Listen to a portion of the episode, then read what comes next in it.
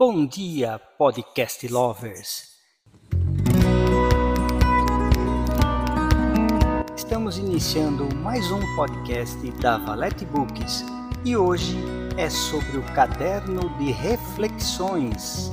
Nossos autores gravaram seus textos especialmente para esse podcast. Não deixem de escutar, pois está sensacional. Acomode os fones de ouvidos regule o volume e ouça-nos enquanto cozinha, trabalha, no ônibus, metrô ou mesmo na caminhada diária. Vamos começar?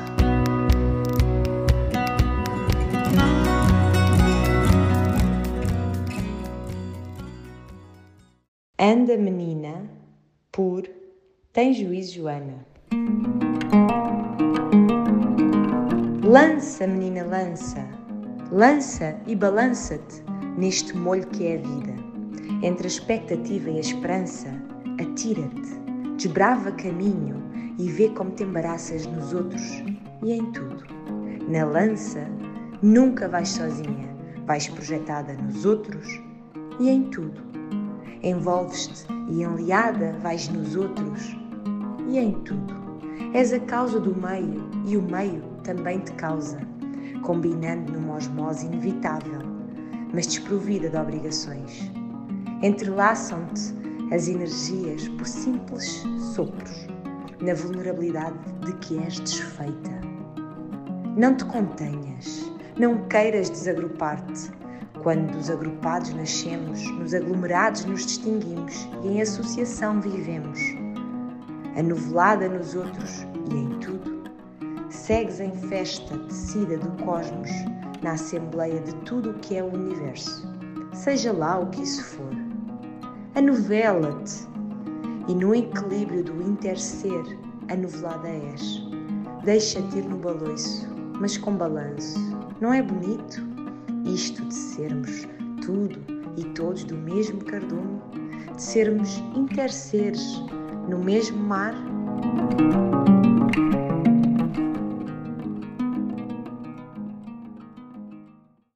Fui, sou, por Joana Rita Cruz. Houve uma altura em que eu era isso mesmo, única e simplesmente eu. Vestia-me sem olhar o espelho, amava sem limites, vivia todas as amizades com o mesmo despacho. Momentos dos mais felizes. Já foi tudo: o sucesso e a felicidade, o talento sem animosidade, uma indomável brisa de vento que desafia a sociedade. E hoje não sei nada. Fechei o coração aos meus poemas e o sorriso abandonei-o por uns tempos, face a tantos dilemas. Perdi-me em mim própria, mas mais do que isso, deixei-me desvanecer na vida. Deixei desvanecer a minha essência de menina. Hoje não sei nada, senão que falta algo, algo em mim de essencial tudo aquilo que me fazia eu, que me fazia especial. E por isso abro o peito, deixo correr as letras num poema honesto, sem necessidade de embelezamento, um poema simples, cru, sincero. Deixo o sorriso vir um dia, primeiro sai a lágrima. Na verdade, de meus olhos corre uma piscina de mágoa necessária para eu me curar deixo-me ser o nada sem me sentir vazia. Folha em branco, cristalina água, poesia a ser escrita e vida a ser desenhada. Preencho as entrelinhas de mim com coisas simples como um momento. Acolho as amizades que deixei esquecidas e os amores que são de meu intento neste difícil processo de ser. Começo e escrevo um verso, um simples verso que me permita começar recomeçar a viver sendo eu. Na família está a cura por Betânia Pereira. Nós mulheres nunca estivemos tão vulneráveis socialmente quanto nos últimos tempos. Enfrentamos um mundo onde a violência, em todas as suas formas, ainda está ajustando a humanidade aos padrões humanos.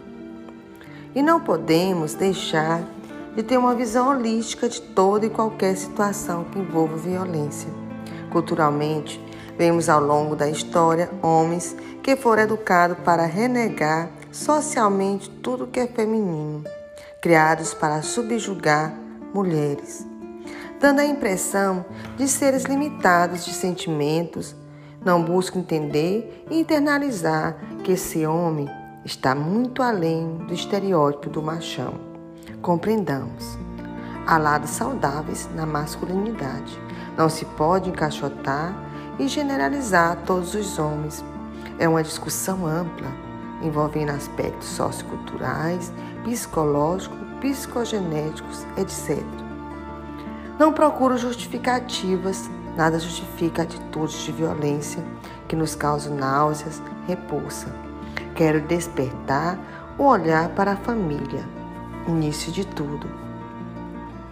Suscitar questionamentos a respeito do ser que foi deseducado para ser homem, as possíveis disfunções psicológicas que rondam sua mente, que seio familiar ele foi criado, como ele recebeu as mensagens relacionadas à sua sexualidade, quais traumas traz e como perpetua toda a carga disfuncional que recebeu. Sempre me seduziu estudar o psicológico das vítimas e agressores e questiono-me como as disfunções emocionais, trauma tem deturpado a mente e a atitude de muitos, relativa à sexualidade principalmente. Pouco se ensina no seio familiar sobre sexualidade Sexo, antes de tudo, é um ato santo de encontro de alma, de pureza. Tanto homem quanto mulher têm corpos como templos e devem ser respeitados e amados. Na verdade, pouco se conversa em família. O diálogo foi cortado ou resumido a: O que temos para o almoço? Vou sair e não demoro, esquecendo de demonstrações de afeto e diálogos construtores. Quando você subjuga o outro com atitudes grotescas, como a ocorrida, revela identidades mascaradas, traços de personalidade frágeis e doentio. Ninguém cura os males se não for a raiz. Tenho tentado compreender, se há compreensão, e analisar o quanto a saúde mental de homens e mulheres tem sido afetada nos últimos tempos. E penso que a raiz da cura se encontra no seio familiar, o alfa e o ômega da humanidade. Criamos seres sadios quando somos sadios. A ciência tem conhecimentos que traumas pregressos afetam o psicopatológico, refletindo na vida cotidiana. Mas há ainda um longo caminho a percorrer até a família entender a importância que tem diante dos seres que lhe foram confiados. Violência contra a mulher sempre existiu ao longo da história. Nos tempos atuais, o grito de baixa de muitas tem permitido que outras ganhem força e saiam de relações tóxicas.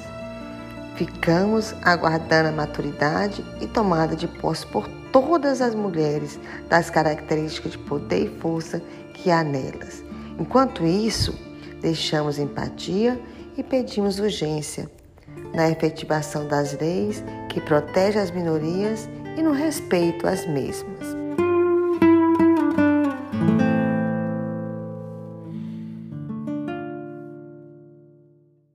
Conselhos por Luiz Primati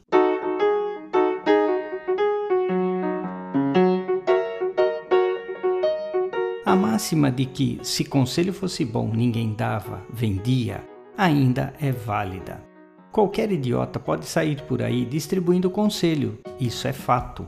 Você pode até ouvi-los, mas está disposto a segui-los? Quase todo mundo ignora conselhos vindo de outros, afinal somos autossuficientes, mais espertos e inteligentes que nosso interlocutor. Então, por que dar ouvidos ao que ele diz Realmente é estranho seguir um conselho de alguém, já que nos autodeclamamos acima de todos, principalmente dos amigos. Isso é do ser humano, não tem como negar. Essa semana li sobre a peça de Shakespeare Hamlet e um trecho me chamou a atenção. É onde Polônio, um homem sem caráter, um pouco idiota, dá conselhos a seu filho Laertes, são nove, referem-se à felicidade e ei-los aqui. Primeiro, não expressar tudo o que se pensa. Segundo, ser amistoso, mas nunca ser vulgar. Terceiro, valorizar amigos testados, mas não oferecer amizade a cada um que aparecer na sua frente. 4. Evitar qualquer briga, mas se for obrigado a entrar numa, que seus inimigos o temam. 5. Ouvir a todos, mas falar com poucos. 6. Usar roupas conforme a sua renda, sem nunca ser extravagante. 7. Não emprestar dinheiro a amigos, para não perder amigos e o dinheiro. 8. Ser fiel a ti mesmo. 9. Jamais ser falso com ninguém. Mesmo tendo vindo de um idiota, os conselhos parecem bem sábios. E tem outra máxima que diz: faça o que eu falo, não faça o que eu faço. É como ouvir o médico dizer para não beber e nem fumar enquanto ele tem esses dois vícios, o endocrinologista gordo que sugere métodos de emagrecimento, o instrutor de academia que odeia seu ofício e por aí afora. Afinal, do que se trata mesmo esses conselhos? Felicidade? E o que é felicidade? Felicidade é um conceito abstrato e só existe quando podemos compará-la com seu antônimo, infelicidade. Sou feliz à medida que comparo minha situação atual a uma em que fui infeliz. O conceito da felicidade é recente. Os homens primitivos não tinham ideia do que era felicidade. O que os humanos sentem há muito tempo é uma sensação de realização, de dever cumprido, e isso pode ser traduzido hoje como felicidade. Voltando aos conselhos, se você quer um de verdade, peça a um especialista no assunto a um advogado se for um processo, a um veterinário se quiser um animal de estimação, a uma prostituta se o assunto for sexo, a um criminoso se quiser cometer um crime, a um drogado se quiser saber sobre os efeitos das drogas, ou então aconselhe-se com o Dr. Google. Ali, anonimamente, você poderá sorver muitos conselhos e não seguir nenhum ninguém saberá e nenhuma satisfação terá que dar sobre as suas decisões.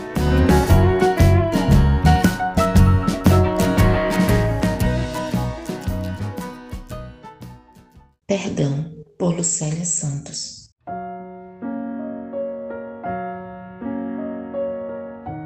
Ao sentir agonia, aquela ausência de paz, lembrando-se de que não perdoou um dia, e decidi viver com isso por toda a vida.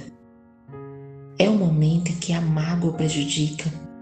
É como se envenenar e esperar o outro morrer. É remoer um acontecimento que já não existe, que o tempo já levou e mudanças aconteceram. É como se achar perfeito sendo imperfeito. Somos errantes e falhamos todos os dias. Necessitamos de perdão. Por que então não perdoar?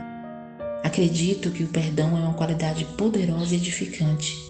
É uma decisão que nos dá chance para um recomeço. É ser humilde para pedir e corajoso para dar. É saber usar a sabedoria que temos na medida certa. E quando chega o momento em que a outro se perdoa, sentimos aquela sensação confortante, como um bálsamo para prosseguir em paz, um alívio imenso como se tivesse se livrado de uma pesada carga. Se necessitas dar esse grande passo, desejo-te coragem e persistência, que a esperança de um novo dia de união e paz nos acene constantemente e que o abraço do perdão nos aqueça sempre que necessário.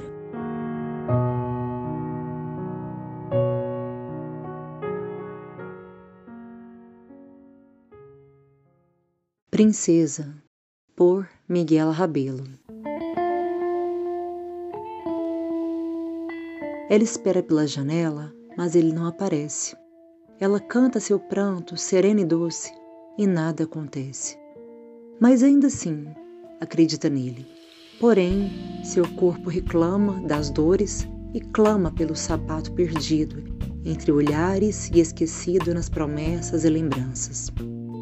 Então, descalça seus pés, amarra suas tranças na janela e desce sozinha da torre. e corta então suas madeixas, se libertando do peso de outrora, convidando a si mesma para bailar com a vida. Mas ela ainda assim acredita nele, traiçoeiro amor.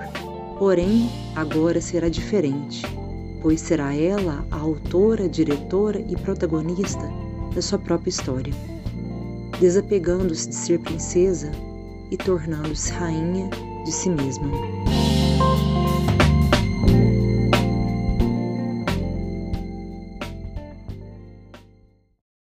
A Grande Lição, de Simone Gonçalves. Como sabemos que aprendemos uma grande lição?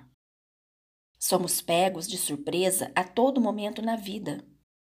Nos desenganos, nos golpes duros que afetam nossa autoestima. Ah, quantas ilusões! Achamos que de cara encontramos o verdadeiro amigo, aquele que podemos ter ao lado para o que der e vier. Acreditamos nas palavras, mas não lemos direito seus olhos, porque o olhar pode transmitir tanto, mas não deciframos o segredo da alma. A cegueira da mentira toma conta de uma forma tão forte que nos tornamos reféns dessa doce ilusão. O que precisamos deixar acontecer é sentir nossos instintos tomar conta das situações decisivas com aquele olhar apurado um olhar que nos remete para o íntimo do outro com certa sabedoria de ler seu semblante. É deixar o lado mais sensível do coração nos levar para um caminho de luz. Mas como saber que estamos seguindo esse caminho? E que aprendemos alguma lição de vida? A lição da vida que nos ensina algo bom é justamente quando quebramos a cara seguindo um caminho ao contrário, porque é aí, justamente no que é ao contrário, que o certo chega. Temos que saber tirar proveito, peneirar os detalhes e usar o que nos feriu como um livro cheio de receitas para se saber, a cada dia, preparar o prato da vitória, da doce conquista de como sorrir de forma sincera para a vida e ver no outro a verdadeira face do amor. O Vento, por Estela Gaspar. Me deixa sentindo a vida. Com ele, a liberdade é um presente com sopros de silêncios nos pensamentos. Pensamentos profundos que só o vento brando pode alcançar. O vento nos acompanha na praia, nos jardins ou naturalmente caminhando é nessa harmonia entre senti-lo na pele e com brisas na alma que temos a sensação em estarmos voando em voos de desejos românticos. Todos nós precisamos de vento. Eles são inseparáveis de nossas almas. De todas as maneiras, o mantemos íntimo, admirando de uma varanda no alto andar de um edifício a lua e os mistérios das nuvens. A sensação do distante, ao sentirmos o vento, se transforma em proximidade. É impossível não sentir esse imponente fenômeno que nos faz bem na medida certa. Sonhos, sorrisos, segredos, doces entregas aos abraços arejados. Como é nobre seu balançar nas folhas de inverno, a verão, até mesmo as deixando cair no outono. Vento de primavera, vento de verão, vento de chuva ou vento de outono. Meus pensamentos se deixam levar em meditações, na companhia das cores do céu e suas nuvens. Tudo isso nos faz respirar, seduzidos por ventos que parecem nos levar para agradáveis destinos. Vejo-me agraciada, inteira e relaxada, com a minha vitória em poder ter uma visão profunda das metáforas perdidas em abismos. O vento pode jogar para longe. Caminhando nas areias da praia, meus sonhos ficam grandes. A minha vida, a minha prosa, a minha eternidade levo comigo em companhia do vento.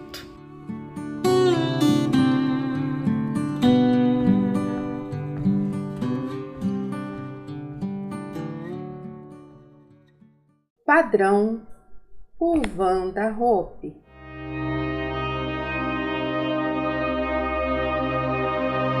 O que você deseja? É o padrão de beleza? É a posição social? É o dinheiro que te importa? Roupas caras te satisfazem? Nada disso é um erro. Erro é forçar o outro a ser aquilo que você quer. Não se prenda a padrões de beleza, magreza, riqueza, doideira. Somos únicos neste mundo louco e daqui nada levamos, nem a grife, nem o carro, nem as joias. Somos o que somos e o que fizemos de bom será lembrado. Você é um ser de luz, então seja a luz que o mundo precisa. Faça a diferença. Abandone as futilidades que não acrescentam nada em seu viver. Seja alguém importante na vida de outro alguém.